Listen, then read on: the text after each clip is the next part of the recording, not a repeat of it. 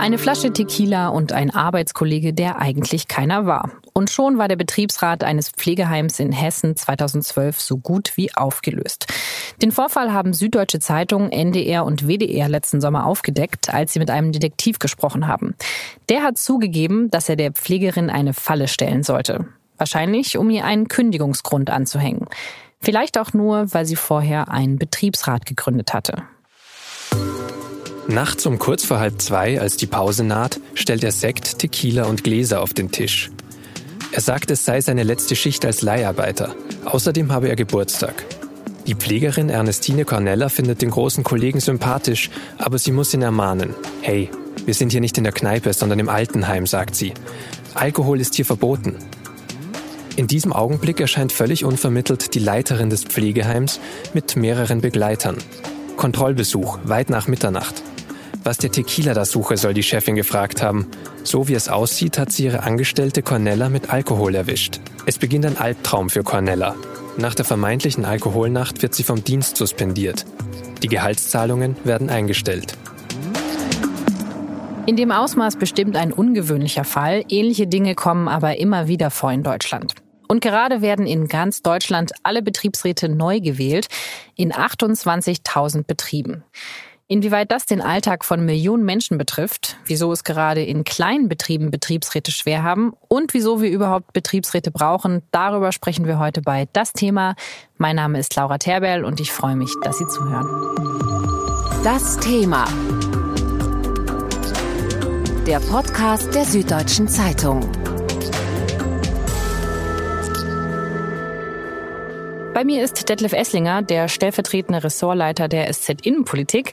Herr Esslinger, was halten Sie denn für wichtiger? Die Bürgermeisterwahl in Ihrem Heimatort oder die Betriebsratswahl in Ihrem Unternehmen? Die sind beide gleichermaßen wichtig. Der Bürgermeister, der regiert mich als Staatsbürger.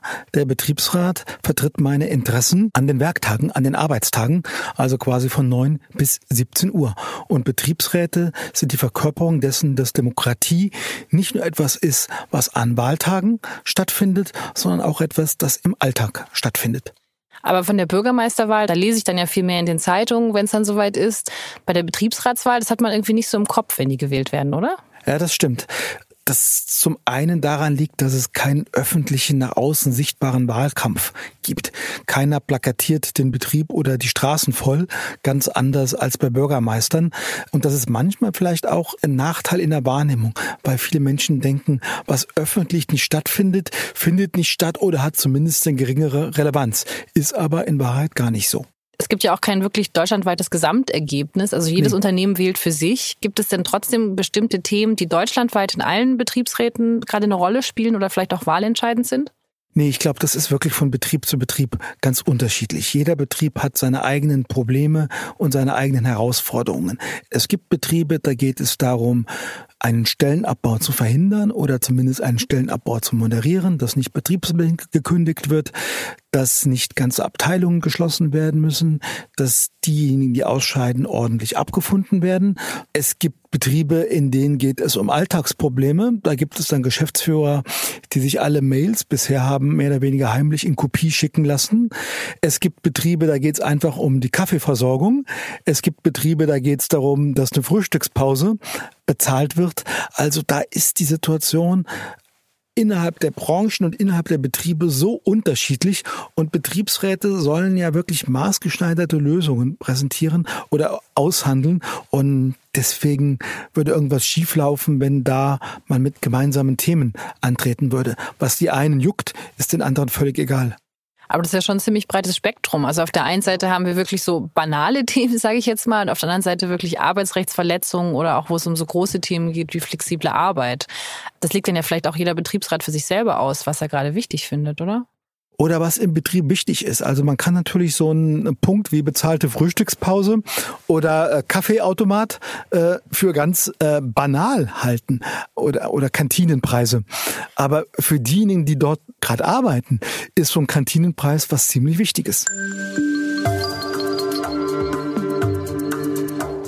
Betriebsräte vertreten alle Angestellten in einem Betrieb. Sie dürfen zum Beispiel für bessere Löhne kämpfen, für mehr Urlaubstage oder flexiblere Arbeitszeiten. Die Voraussetzung, es arbeiten mindestens fünf Menschen im Betrieb. Erst dann darf ein Betriebsrat gegründet werden mit einem Mitglied. Ab 200 Angestellten gibt es einen Mitarbeiter, der sich hauptberuflich um den Betriebsrat kümmern kann. Je mehr Angestellte es gibt, umso mehr Mandate und freigestellte Betriebsräte gibt es auch. Sie alle haben einen sehr starken Kündigungsschutz, damit sie ihre Arbeit ohne Bedenken machen können. In Deutschland werden die Betriebsräte alle vier Jahre gewählt. Es werden fast so viele Mandate vergeben wie sonst bei allen Kommunalwahlen des Landes zusammen. Der Deutsche Gewerkschaftsbund, kurz DGB, sagt, 2018 sind es 180.000 Mandate. Das klingt erstmal nach sehr viel, aber trotzdem haben nur vier von zehn Angestellten in der deutschen Privatwirtschaft einen Betriebsrat. Und in den neuen Bundesländern trifft es sogar nur auf jeden Dritten zu. Dabei sagen verschiedene Studien, dass Betriebe mit Betriebsrat viele Vorteile bieten. Sie seien innovativer, produktiver, familienfreundlicher und stärker darauf bedacht, selbst neue Fachkräfte auszubilden.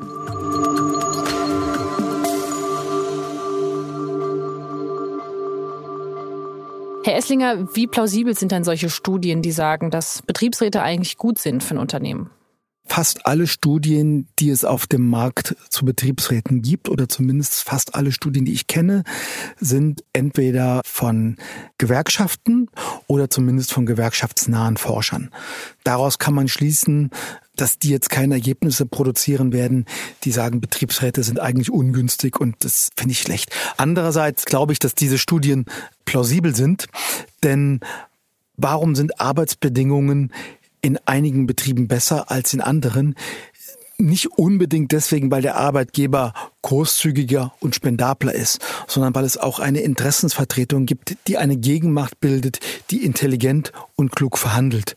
Es gibt diesen alten Spruch, es wird einem im Leben nichts geschenkt der gilt fürs Leben generell, der gilt aber auch für die Arbeitswelt. Aber liegt es dann wirklich daran, dass die Betriebsräte so viel verändern können oder dass dann eben nur die Mitarbeiter das Gefühl haben, theoretisch könnten wir uns beschweren, es gäbe jemanden, an den wir uns wenden können?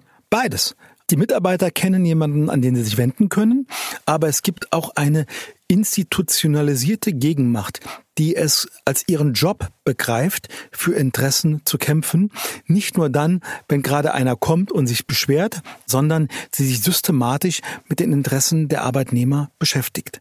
Wenn man über Betriebsräte spricht, dann spricht man häufig dann auch über Gewerkschaften, obwohl es ja beides was anderes ist. Können Sie vielleicht noch mal ganz kurz erklären, was ist denn jetzt der Unterschied zwischen Gewerkschaften und dem Betriebsrat? Viele Betriebsräte, aber nicht alle Betriebsräte sind auch Gewerkschafter. Sofern sie zugleich Gewerkschafter sind, kooperieren sie natürlich stark mit der Gewerkschaft. Trotzdem sind die Interessen und die Vorgehensweisen von Betriebsräten und Gewerkschaftern nicht unbedingt identisch. Gewerkschaften können im Kampf um Tarifverträge zu Streiks aufrufen. Das können Betriebsräte nicht.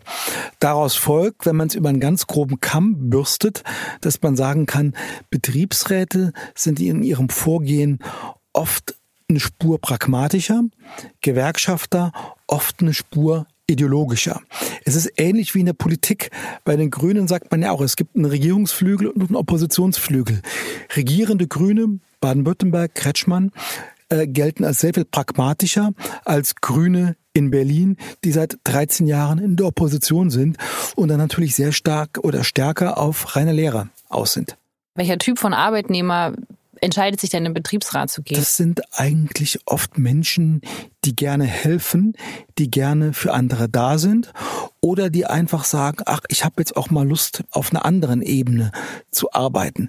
Oder man hat sich lange genug darüber geärgert, über bestimmte Missstände, kommt aber als Mitarbeiter oder als Abteilungsleiter nicht weiter. Aber als Betriebsrat kommt man weiter, weil man mit einem ganz anderen Hebel unterwegs ist. Die Gewerkschaften beobachten bei den aktuellen Wahlen ein neues Phänomen, das in der SZ Antoni Rietschel und Stefan Mayer thematisiert haben. Es könnte mehr politisch rechte Bewerber um Mandate geben. Am Daimler-Stammwerk in Stuttgart unter Türkheim besetzt das Zentrum Automobil bereits vier von 45 Betriebsratssitzen. Und im März könnten es mehr werden. Denn das Zentrum ist selbstbewusster und finanziell besser ausgestattet denn je. Im Internet behaupten sie sogar, dass sich über 300 Kollegen an fünf Daimler-Standorten zur Wahl stellen werden. Zusätzlich gäbe es weitere 200 Personen in verschiedenen Branchen und Unternehmen, verstreut über die ganze Bundesrepublik, die antreten. Protagonist des Zentrums ist Oliver Hillburger, der bis 2007 bei Daimler noch die christliche Gewerkschaft Metall vertrat. Dann kam heraus, dass Hillburger Gitarrist der rechtsextremen Band Neue Werte war. Er musste seinen Betriebsratsposten abgeben. Er hatte damals kein Netzwerk, das ihn unterstützte. Mit dem Erfolg von Pegida und der Alternative für Deutschland hat sich das dramatisch verändert. Rechte und rechtsextreme Gruppen umwerben und fördern ihn.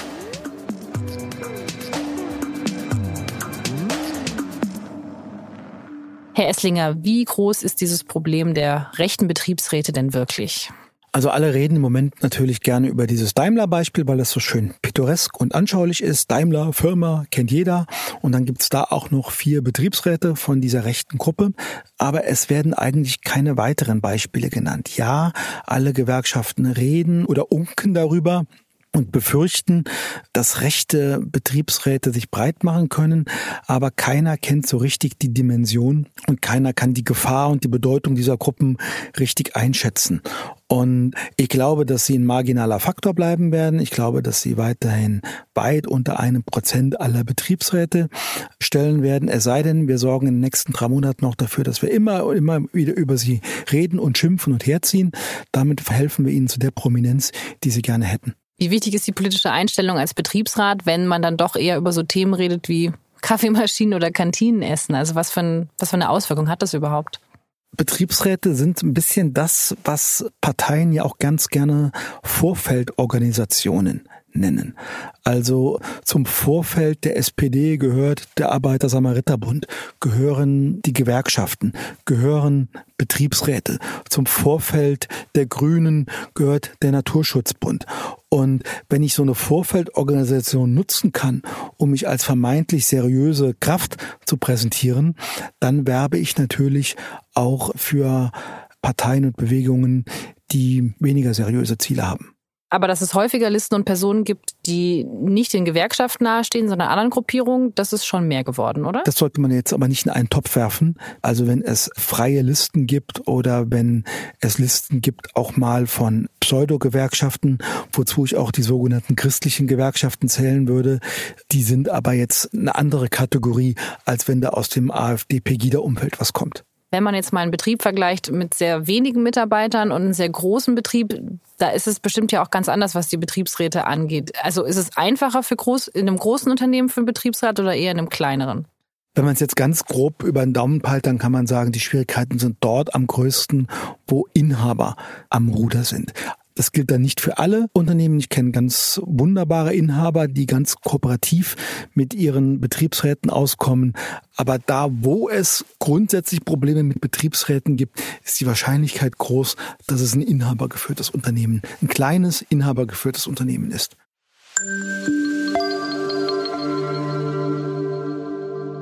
Der Deutsche Gewerkschaftsbund schätzt, dass Arbeitgeber versuchen, jede sechste Gründung eines Betriebsrats zu verhindern, über mehr oder weniger Druck auf die Arbeitnehmer.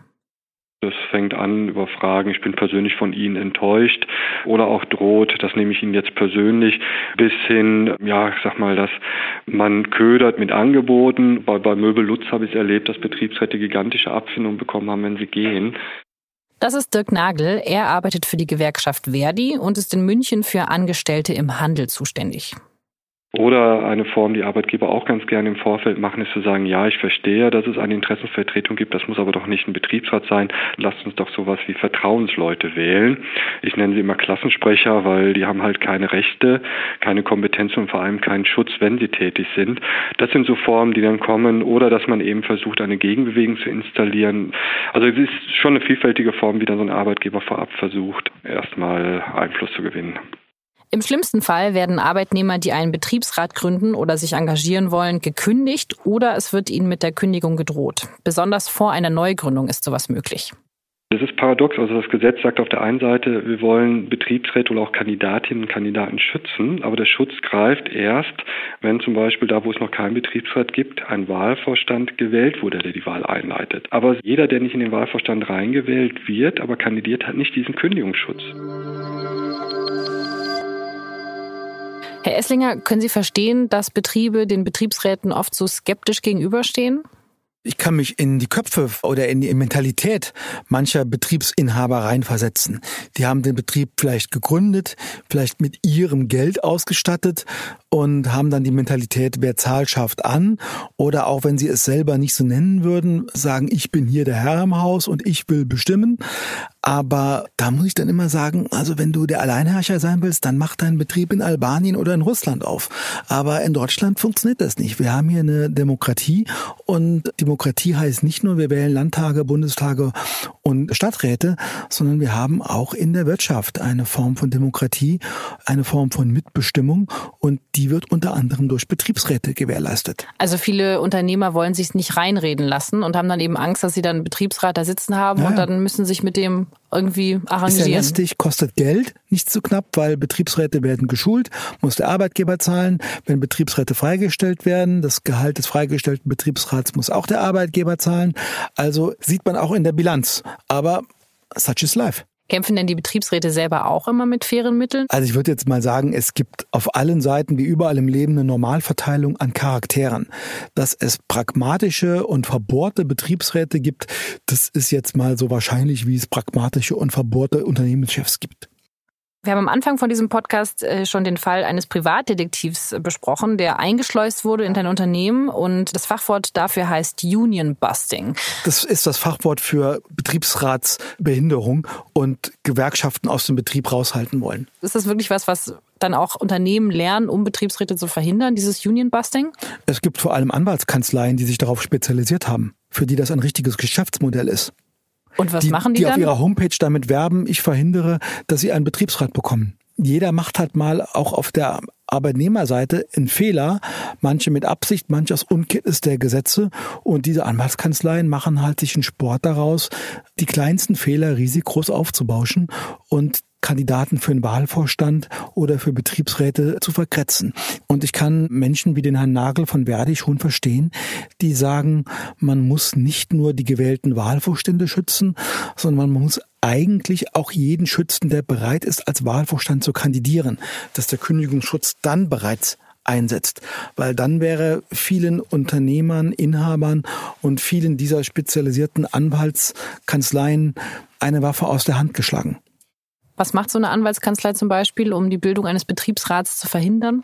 Also worauf Anwaltskanzleien wahnsinnig gerne achten und spechten, ob E-Mails offensiv formuliert sind, ob da irgendwas drinsteht, was man gegen einen auslegen kann. Beim Falls man Dinge mündlich regelt, einen Kollegen als Zeugen dabei zu haben. Man muss müssen wir jetzt mal als Journalisten sagen, Vorsicht bei Interviews mit Journalisten Journalisten ausüben, die über Missstände berichten. Das ist einerseits erfreulich, aber das bietet dem Arbeitgeber ganz schnell eine Angriffsfläche, weil er sagen kann, hier schädigt einer den Ruf meines Betriebs.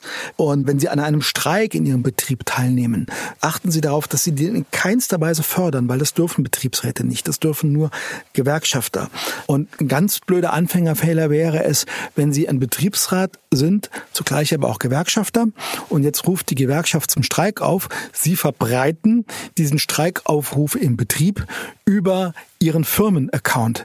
Never ever. Dann haben Sie die Anwaltskanzlei direkt am Wickel. Das machen Sie bitte über Ihren privaten Mail-Account. Okay, das hört sich danach an, als ob ich dann schon erstmal meine Hausaufgaben machen Aber müsste, klar. bevor ich da überhaupt mit anfange und haben wahrscheinlich dann viele Arbeitnehmer auch gar keine Lust mehr drauf. Naja, aber Betriebsräte werden von Gewerkschaften darauf geschult. Das ist Handwerkswissen, mit dem man ausgestattet wird. Gibt es denn bestimmte Branchen, die von diesem Union-Busting noch stärker betroffen sind? Es gibt eine Untersuchung des Hans-Böckler-Instituts des Deutschen Gewerkschaftsbundes, die sagen, dass es vor allem in der Nahrungs- und in der Genussmittelindustrie sowie im Gastgewerbe besonders rau zuzugehen scheint. Überrascht eigentlich nicht so ganz, wenn ich jetzt mal überlege, ich glaube, ich kenne eigentlich kein Restaurant oder irgendein Café, das einen Betriebsrat hat. Irgendwie verbindet man doch Betriebsräte eher mit Industrieunternehmen, mit größeren. Richtig, absolut. Und warum kennen Sie keine Restaurants und keine Friseurbetriebe zum Beispiel, die einen Betriebsrat haben? Kleiner Betrieb, viele Teilzeitbeschäftigte, viele befristet Beschäftigte, relativ hoher Frauenanteil. Das sind so die klassischen vier Faktoren, die verhindern, dass Arbeitnehmer sich gewerkschaftlich organisieren oder bereit sind, ihre Interessen zu vertreten. Erklären wir es mal am Beispiel der befristet Beschäftigten. Die haben ein Interesse, nach dem Ende ihrer Befristung einen weiteren Vertrag zu bekommen und es sich nicht zu verscherzen mit dem Arbeitgeber. Also liegt es auf der Hand, dass Sie unter solchen Beschäftigten relativ wenig Menschen finden, die bereit sind, sich für einen Betriebsrat zu engagieren. Ich kenne eine Firma, die hat ihr Unternehmen gerade aufgesplittet in mehrere Tochtergesellschaften, hat in diesen Tochtergesellschaften überwiegend befristete Verträge vergeben. Und was ist das Ergebnis? In keiner dieser Tochtergesellschaften gibt es einen Betriebsrat. Für mich hört sich das ein bisschen so an, die Leute, die den Betriebsrat am nötigsten hätten, die sind eigentlich am weitesten davon entfernt, einen zu gründen. Das stimmt. Und was kann man dagegen machen? Am Ende kommt es darauf an, dass die Menschen bereit sind, für ihre eigenen Interessen einzustehen. Wenn am Ende sie nicht bereit sind, in eine Gewerkschaft einzutreten, hat eine Gewerkschaft wenig Mitglieder, damit wenig Truppen, mit denen sie mit Streik drohen kann, damit wenig Chancen, ordentliche Tarifverträge herauszuhandeln. Das kann eklig sein, das kann anstrengend sein, das muss ich erkämpfen, aber an diesem Kampf kommt man nicht vorbei. Das Einzige, was man sagen kann, und das ist leider schade, dass die neue große Koalition das nicht geschafft hat, es gäbe Möglichkeiten, gesetzlich die Wahl von Betriebsräten zu erleichtern und die Behinderung von Betriebsratswahlen zu erschweren. Erstens, man könnte sie erleichtern, indem man auch die Kandidaten für den Wahlvorstand unter Kündigungsschutz stellt und nicht erst die gewählten Wahlvorstände. Und zweitens, die Behinderung von Betriebsratswahlen ist ja ein Straftatbestand. Paragraph 119 Betriebsverfassungsgesetz. Es ist allerdings ein Paragraph, mit dem sich nur ganz wenige Staatsanwälte auskennen, weswegen die Behinderung von Betriebsratswahlen kaum jemals verfolgt, angeklagt oder gar bestraft wird. Viele Gewerkschaften fordern deswegen seit Jahren die Bildung von Schwerpunktstaatsanwaltschaften. Gibt es in anderen Kriminalitätsfeldern auch, die sich damit auskennen, die dort Expertise erwerben und die dann massiv und konzentriert und mit Fachwissen gegen solche Behinderungen vorgehen würden. Das wären zwei Schritte, die, glaube ich, sehr praktikabel wären, die nichts kosten, die niemandem schaden, außer denjenigen, die eh Schufte sind. Wenn wir nochmal auf das Problem kommen, dass eben viele Unternehmen Subunternehmer beschäftigen oder eben ihre Kernbelegschaft ausdünnen, wie sieht es denn in der neuen Arbeitswelt bei Startups zum Beispiel so aus? Da gibt es doch eigentlich auch überhaupt keine Betriebsräte, oder? Betriebsrat in vielen Start-up-Unternehmen ist etwas, worunter die Leute verstehen, etwas mit zwei Reifen, Pedalen und einem Lenker aber äh, nicht mit einer Interessensvertretung, weil sie sagen, wir bauen doch gerade auf, wir sind eine große Family, uns geht's doch gut. Da ist oft die Notwendigkeit eines Betriebsrates noch gar nicht erkannt worden. Ich habe das mal besprochen mit jemandem, der bei einer Start-up-Bank in Berlin arbeitet. Der hat mich fast ausgelacht, als ich ihn auf die Gedanken gebracht habe, ob es in seiner Bank eigentlich keinen äh, Betriebsrat gibt. Ich hätte ihn auch fragen können, ob er nicht vorhat, nebenbei auch äh, Joghurt zu produzieren. Das hätte er, glaube ich, als genauso sachfremd fremd gehalten. Dabei sind die Arbeitsbedingungen in Startups doch grottenschlecht. Ja, aber da ist doch so viel Enthusiasmus, so viel Selbstbegeisterung und so viel Projektgedanken dabei. Die haben alle ihre, ihre Krisen noch nicht erlebt. Das erlebt man dann umgekehrt wieder. Wenn es dann irgendwann so einem Unternehmen dann doch mal dreckig geht und vielleicht sogar mal ein Sozialplan aufgestellt werden muss, weil sie Stellen abbauen müssen, dann fallen denen auf einmal ein, oh, da gibt's doch sowas. Liegt es vielleicht auch so ein bisschen daran, dass bei Startups sehr viele junge Menschen arbeiten, für die dann Betriebsräte so ein bisschen was, naja, braucht man doch heutzutage eigentlich gar nicht mehr? Erstens junge Menschen und zweitens junge Menschen mit einer ganz anderen Sozialisation.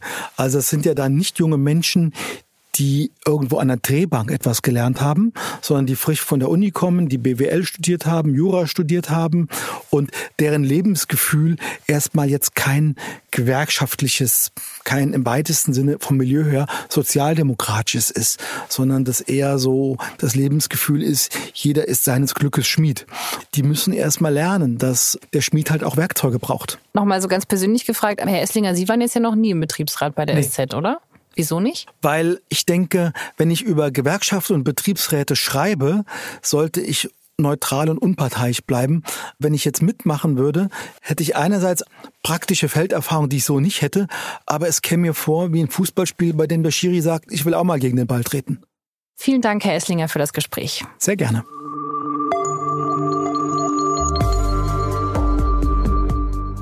Das war das Thema für diese Woche. Dieser Podcast wird produziert von Vincent Vitus Leitgeb und von mir, Laura Terberl. Jeden Mittwochabend erscheint eine neue Folge.